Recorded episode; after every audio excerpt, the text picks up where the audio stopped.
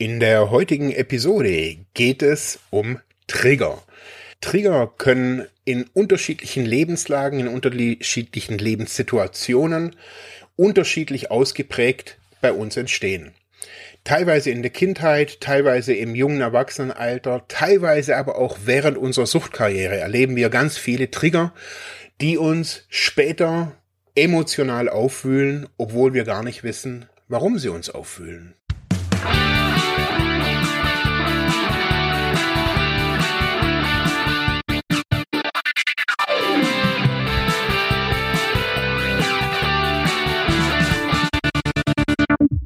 Herzlich willkommen bei Freiheit ohne Druck. Schön, dass ihr wieder eingeschaltet habt. Mein Name ist Marc Hasselbach und heute geht's um Trigger. Eigentlich wäre das ja schon die Triggerwarnung. Ja, Trigger. Viele sprechen drüber, auch wir im Podcast haben oftmals schon Triggerwarnungen ausgesprochen wegen Inhalten, die wir besprochen haben.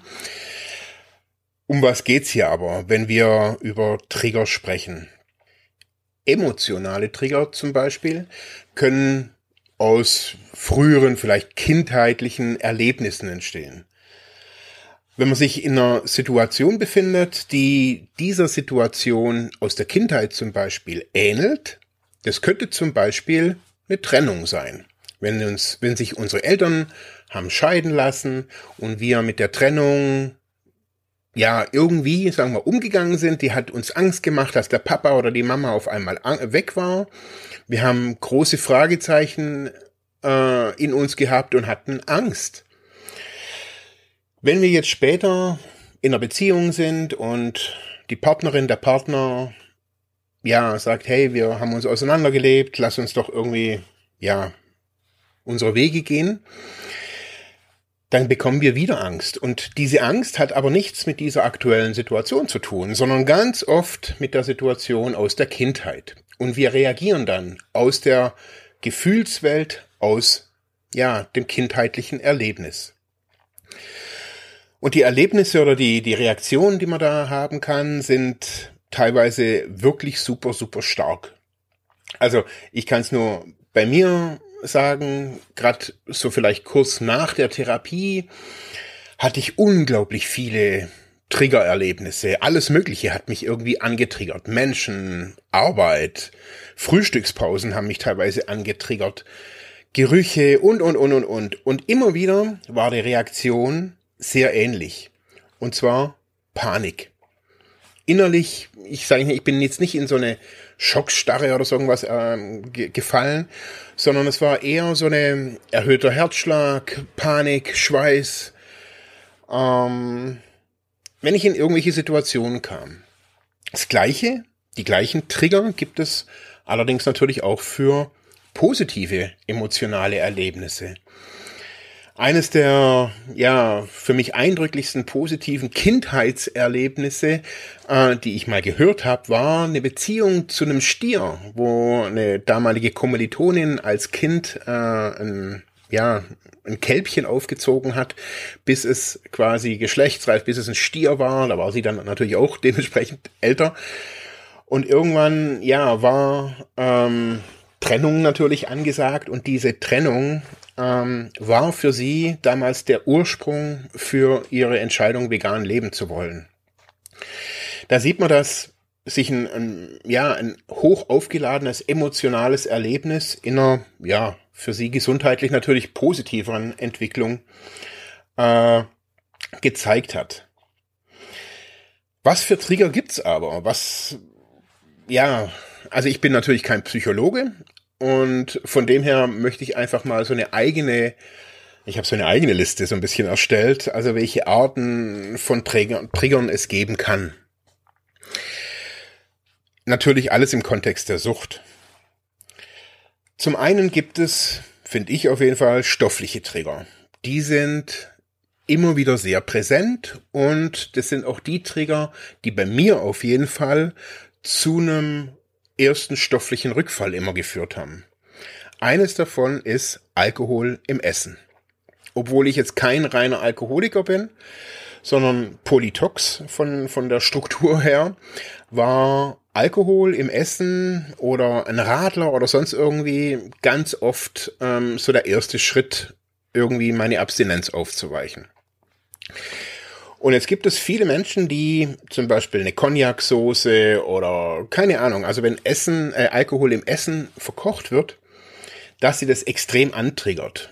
Zum Beispiel Milchschnitte ist bei vielen so der, der Fall, weil da in den Kuchenplatten ist da leicht Alkohol drin, um die feucht zu halten. Christstollen ist so eine beliebte, so ein beliebter stofflicher Trigger.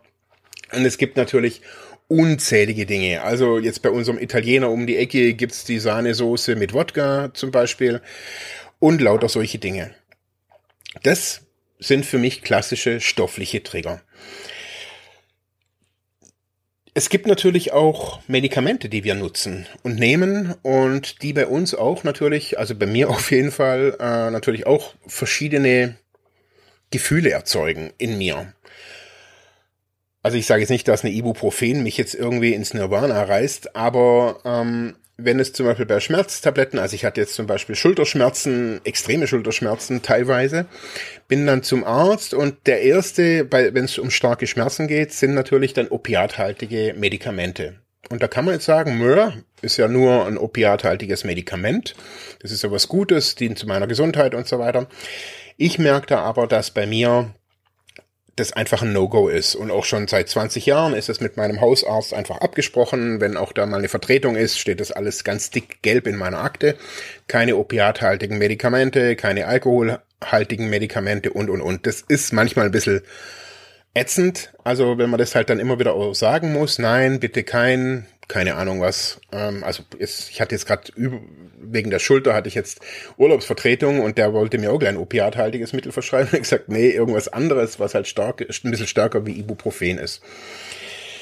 Und das ist, finde ich, so ein, ein Trigger, den wir, also ich merke den Trigger extrem, wenn ich, wenn ich irgendwelche Medikamente nehme, die ähnlich sind wie, mein, wie meine, ähm, ja, Drogenerfahrung, würde ich jetzt einfach mal sagen. Vor vielen Jahren habe ich als Beispiel musste ich mir mich einer Leberbiopsie unterziehen und eine Leberbiopsie wird im Allgemeinen so gemacht, dass man, also da wird ja so eine Kanüle wird dann bis an die Leber äh, ge gefahren äh, im Körper und dann wird so ein kleines ja, Zellstück da entnommen, Hautstück entnommen von der Leber. Das wird wieder rausgesetzt, äh, rausgenommen und das wird dann analysiert. Das ist die Biopsie. Um das machen zu können, muss aber allerdings die Atmung ziemlich flach sein. Und da man seine Atmung nicht, also im Allgemeinen auf jeden Fall nicht sehr stark kontrollieren kann auf so eine Zeit bei einer Biopsie, ähm, werden Biozi Bi äh, Benzodiazepine eingesetzt, um die Atmung zu abzuflachen. Und das war vor einigen Jahren wirklich ein Hickhack im, im Krankenhaus mit wirklich unzähligen Ärzten, weil ich das abgelehnt habe. Und zum Schluss hieß es, okay, ohne Benzodiazepine keine Biopsie, ohne Biopsie keine Hepatitis C-Therapie. Also das war alles echt schräg. Und somit habe ich mich damals entschieden, diese Benzodiazepine niedrig dosiert zu nehmen. Und so war es dann auch. Ich komme aus dem Krankenhaus und hatte einen Suchtdruck, den ich seltenst hatte.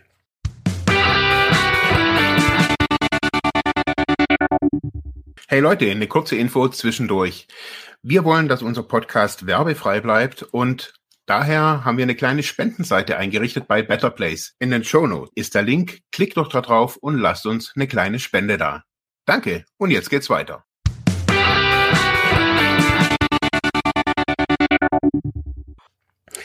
Das sind Trigger, die wir teilweise oftmals nicht kennen, oftmals nicht verstehen und weil halt ein Arzt sagt, hier dies und jenes, machen wir das.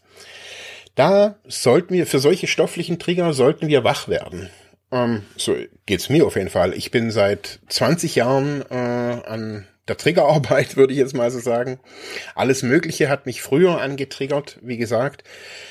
Ähm, stoffliche Trigger habe ich möglichst vermieden. Also zum Beispiel Alkohol im Essen mache ich eigentlich gar nicht mehr. Bei uns gibt es auch kein Alkohol im Haus, mit dem ich jetzt kochen könnte, würde oder sollte.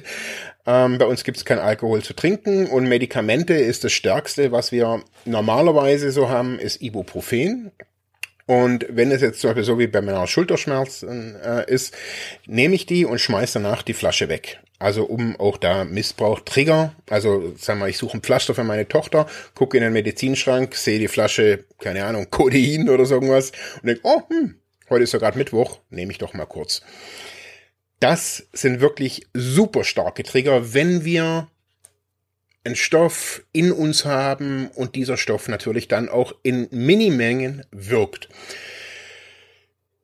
Dann gibt es aber den ganz großen Teil der nichtstofflichen Trigger, die meines Erachtens noch sie, noch viel mehr, ja, Wachsamkeit erfordern. Zum Beispiel sind es auditive Trigger, also Ton. Was können denn so, was kann denn so ein auditiver Trigger zum Beispiel sein? Musik. Musik ist zum Beispiel ein Trigger, den ganz viele auf jeden Fall kennen. Man hört die Musik, die man früher gehört hat. Man hört die Musik, die man zum Kiffen, zum Drücken, zum egal was gehört hat. Die damaligen Bands werden immer wieder hochgeholt und diese, dieses Hören wird natürlich auch assoziiert mit Situationen, die man damals hatte, wo man eine Bon geraucht hat oder was auch immer. Und so werden, wird Musik zu einem super starken Trigger. Manchmal sind es natürlich auch die Texte, die da drin gesungen werden, oder manchmal ist es auch eine Melodie. Ähm, so kann aber auch äh, Musik auch ein positiver Trigger sein. Zum Beispiel bei mir ist es so, obwohl ich jetzt kein ja wirklicher Klassik-Fan bin, ähm, ist für mich, dass wenn ich so ein paar Klaviertöne höre, beruhigt mich das komischerweise. Ich habe keine Ahnung, wieso das so ist. Ich weiß nur, dass es so ist. Und wenn ich mir aber länger Klassik anhöre, kriege ich irgendwie auch irgendwie, ja, gefällt mir einfach auch nicht. Aber so kurzzeitig ist es wirklich ein, ein super Positiv-Trigger, Pianomusik oder Klaviermusik. Dann gibt es natürlich visuelle Trigger, die, ähm, glaube ich, also am verbreitetsten sind, weil Sehen ist natürlich eines der Hauptdinge, die wir so am Alltag so, so wahrnehmen. Also wir, sehen halt einfach sehr viel. Und da kann es wirklich alles Mögliche sein. Da können das Leute sein, die uns an die Szene erinnern, die an, Leute, an, an, an Leute erinnern, die uns vielleicht Drogen verkauft haben. Teilweise sind es aber auch ähm, Ringe, Halsketten, Tattoos, Haar, also gefärbte Haare, was auch immer. Irgendwas Visuelles, was uns irgendwie antriggert. Ähm, die in, in der Therapie wurde zu uns auf jeden Fall oftmals gesagt, wir sollen die Location wechseln, wechseln nach der Therapie, also nicht mehr an den Ursprungsort zurückgehen. Hat auch was mit Triggerverhalten zu tun. Wenn wir wieder in der alten Umgebung sind, wenn wir wieder mit den alten Leuten äh, zusammentreffen, wenn wir die gleichen Verhaltensmuster pflegen, werden wir natürlich durch diese ganzen Dinge immer wieder neu angetriggert und diese ursprünglichen Emotionen kommen wieder hoch. Ja, und da gibt es für mich noch ähm, als vorletzten Punkt ähm, den olfaktorischen Trigger. Trigger, wenn wir was riechen oder schmecken. Äh, das war für mich einer der wirklich ein richtiger Knockout-Trigger vor vielen, vielen Jahren. Auch kurz nach der Therapie war ich, ähm, habe ich ein Praktikum gemacht in einem Büro, äh, in, einem, in einer Einrichtung. Und in diesem Büro stand ein Schrank. Und ich weiß nicht wieso, aber immer wenn ich diesen Schrank aufgemacht habe, dahinter war so ein Lagergedöns halt, so Papier und so weiter. Es war so ein kleiner, wie so ein, wie so ein äh, Wohnzimmerschrank. Wenn ich den aufgemacht habe, hat dieser ganze Raum nach Heroin gerochen. Und zwar nach aufgekochtem Heroin. Das ist jetzt ein bisschen schwierig für Leute, die das noch nicht, äh, nicht kennen, aber das erste Mal, ich habe diesen, diesen, diese Schranktür aufgemacht und es war, als hätte ich einen Blackout, als hätte mir jemand wirklich eine verpasst und es war kurz dunkel. Das hat mich so geschockt und ich konnte an dem Tag, die haben mich da heimgeschickt, mich hat's total verjagt. Also ich habe gesagt, ich weiß nicht, was mit diesem, mit diesem Schrank los ist. Und ich habe immer wieder gedacht, es wäre vielleicht eine Einbildung und habe dann dran gerochen und wieder ging's los und mir gedacht, boah, krass.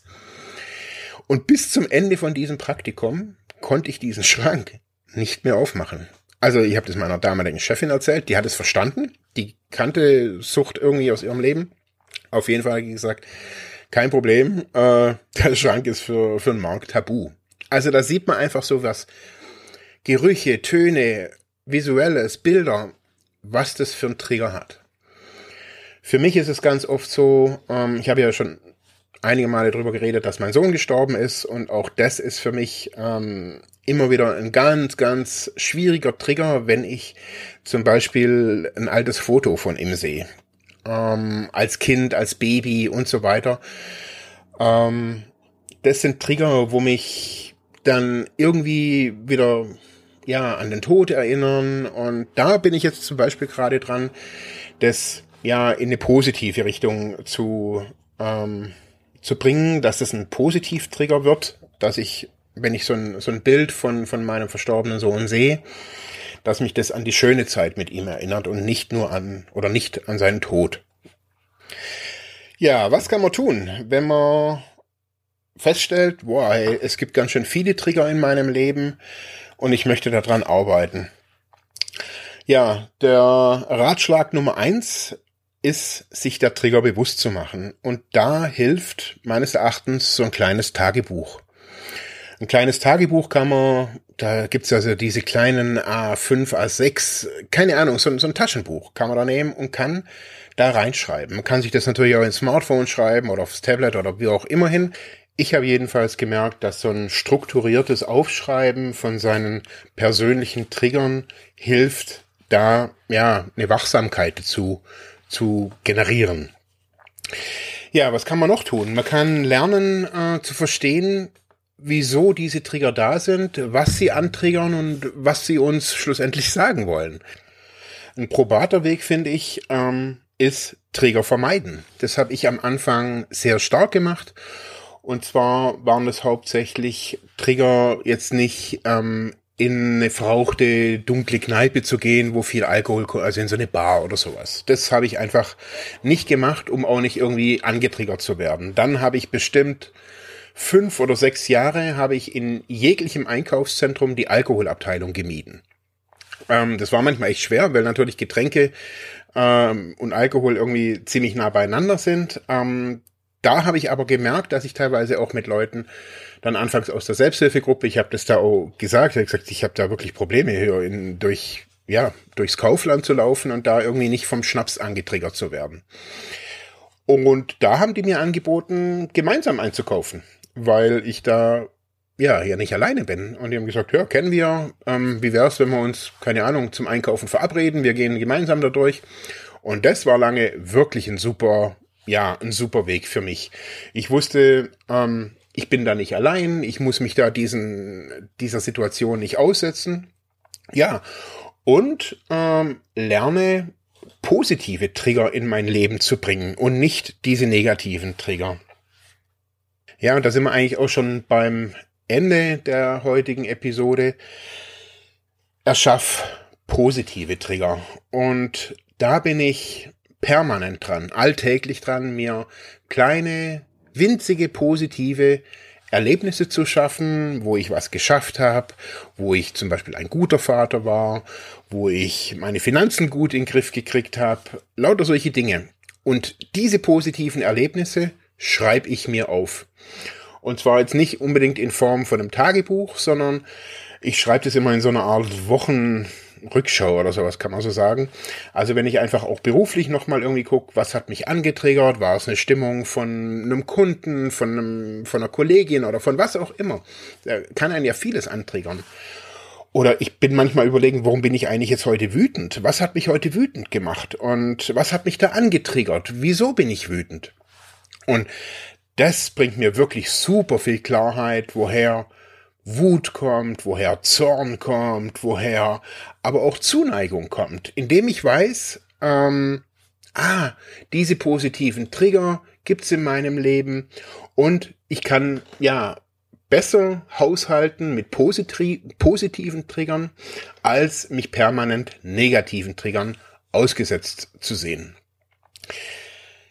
Ja, ich hoffe, ihr konntet dieser ganzen Triggerfolge so ein bisschen was abgewinnen. Ich würde mich natürlich, oder wir würden uns natürlich freuen, wenn ihr den Podcast überall ähm, bewerten würdet, wo ihr den hört. Oder wenn ihr Fragen habt, natürlich auch gerne kommentieren könnt. Ihr könnt uns auch gerne schreiben an freiheit ohne Druck at ludwigsmühle.de oder natürlich auch auf Instagram, Facebook oder sonst irgendwo. In diesem Sinne, ich sag Tschüss und bis zum nächsten Mal.